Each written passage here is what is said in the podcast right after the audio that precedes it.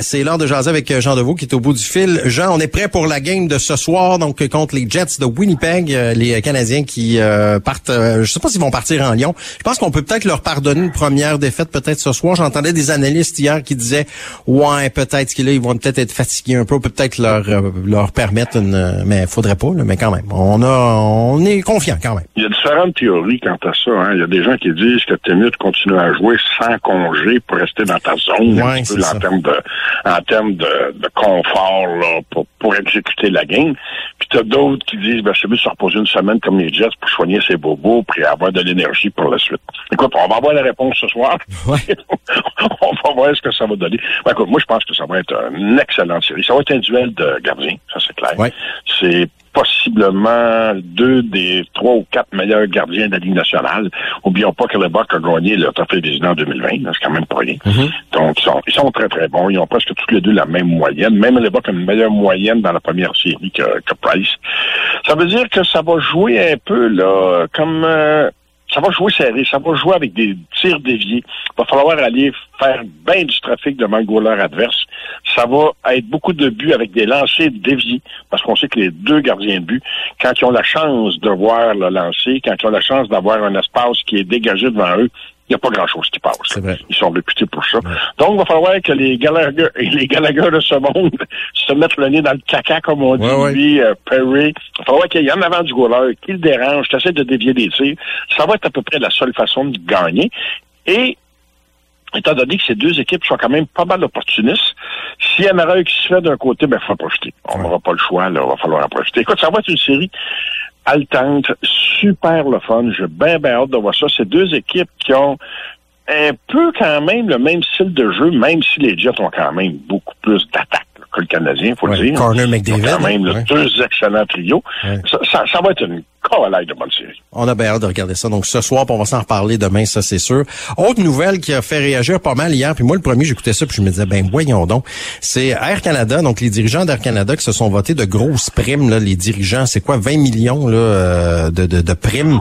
Euh, on vient de vivre une année épouvantable. Il y a des gens qui n'ont pas pu voyager, qui n'ont pas pu faire leur voyage, qui attendent toujours leur remboursement. Puis eux autres, ils se votent des primes. Comment ça peut arriver, ces affaires-là? C'est complètement honteux. Écoute, écoute, Air Canada, de toute façon, c'est une compagnie là, qui est dirigée par des bandits de grand chemin. Ça, je l'ai toujours dit, tu t'en rappelles, j'en ai parlé souvent. C'est une compagnie qui, dans les 30 dernières années, a fait deux fois faillite. Qui a été deux fois sauvée par le gouvernement fédéral. Euh, qui passe le temps à faire des passe-passe et des, des, et des crosses, disons-le. Ouais. Qu'on la, la- toute la, la question de ABS à l'époque qu'on se rappelle des salaires faramineux. Écoute, euh, le président de l'ancien président d'Air Canada qui, est- qui est parti cette année, ok, il y a eu une année où il a fait 52 millions. Écoute, ça n'a pas de bon sens. Ok, si on parle de ses stock options, si on parle de ses fonds de pension et tout. Et là, monsieur t'a donné une idée, là. Il y a un fonds de retraite annuel indexé au coût de la vie de 790 000 par année jusqu'à la fin de ses jours. C'est quand même pas pire comme condition de travail. Ouais, dis comme prime de retraite annuelle indexée, là. Pire. T'as 790 000 jusqu'à la fin de tes jours. Ah. Bon, tu vois un peu le genre de gars que c'est, là, cette ouais. gang-là, ces quatre-là qui sont à la tête, là, c'est des bandits de grand chemin. Moi, c'est comme ça que j'appelle ça. Et là, le gouvernement a sauvé la compagnie.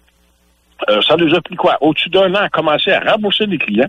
Quand la crise est arrivée, euh, Air Canada avait 6 milliards de liquidités, dont 1,2 ou 1,4 milliards qui étaient dus aux voyageurs qui avaient payé en avance leurs billets. Et ça a pris au-dessus d'un an, un an et demi avant qu'ils remboursent. Et il y avait l'argent pour les rembourser dès le début, comme la plupart des compagnies aériennes sérieuses à travers le monde. Ils l'ont pas fait. Ils ont entendu l'argent du fédéral. Le fédéral a mis des conditions. Pas de salaire en haut d'un million tant que vous n'aurez pas remboursé une scène de l'argent qu'on vous prête. Mais qu'ils ont fait, c'est ce qu'ils sont votés là, ce qu'on a vu hier, là, le fameux 20 millions, Ouais. c'est que c'est pour l'année 2020, donc c'est avant l'entente. Ah, OK. Donc, autrement dit, ils ils, ils, ont- ils ont pas co- ils ont pas euh, ils ont pas franchi la ligne que le gouvernement les a demandé, parce que c'est pas pour la même année. OK. Tout simplement. Ouais, mais il aurait pu garder une petite. Il faut que le gouvernement mette ses culottes, qu'il aille rechercher cet argent-là. Ça n'a pas de sens. Et, et je te dis, c'est des bandits de grand chemin avec des cravates, là, carrément. là. Ouais. Ça ça n'a pas de sens. Et moi, personnellement, euh, ma conjointe me disait ça hier soir. Elle dit, fini à Canada. Là. Moi, je suis ça fait deux, trois fois que tu m'en parles. Là. Elle toutes les fois, c'est épouvantable ce qu'ils font.